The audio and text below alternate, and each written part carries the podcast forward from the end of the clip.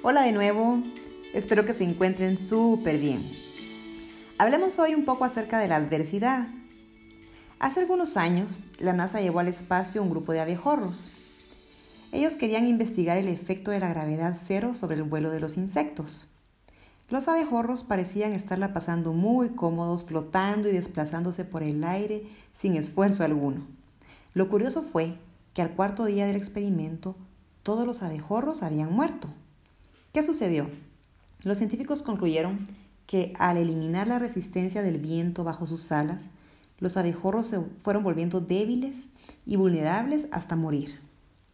Bueno, lo mismo ocurre con nosotros.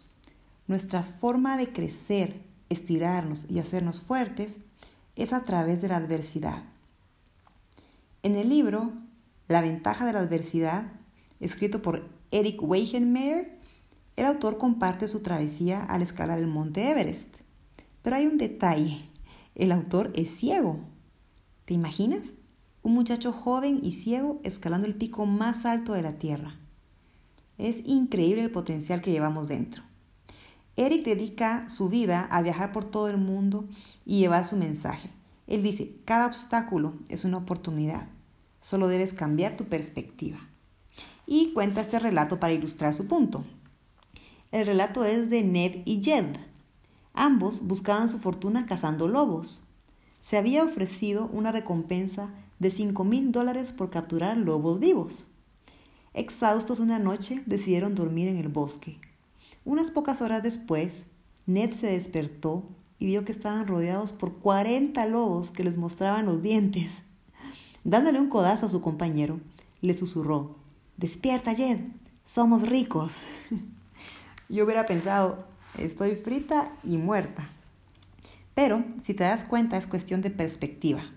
Algunos ven obstáculos, otros ven oportunidades. Sabes, todos tenemos problemas y dificultades en la vida. Pero como dice Rick Warren, Dios no cambiará tus circunstancias hasta cambiarte a ti primero.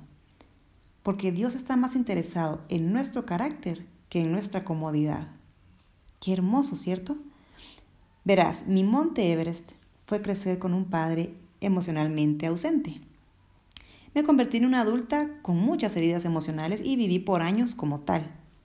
Sin embargo, un día mi mentor me enseñó que mi papá también me dio un regalo muy grande, porque mi propio dolor me hizo sensible al dolor, de otras personas.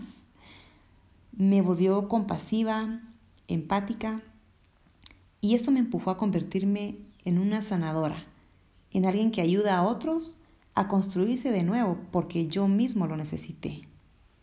Mi mentor me dijo, de nuestro dolor más grande surge nuestro llamado. ¿Ven? El obstáculo es el camino. ¿Saben algo?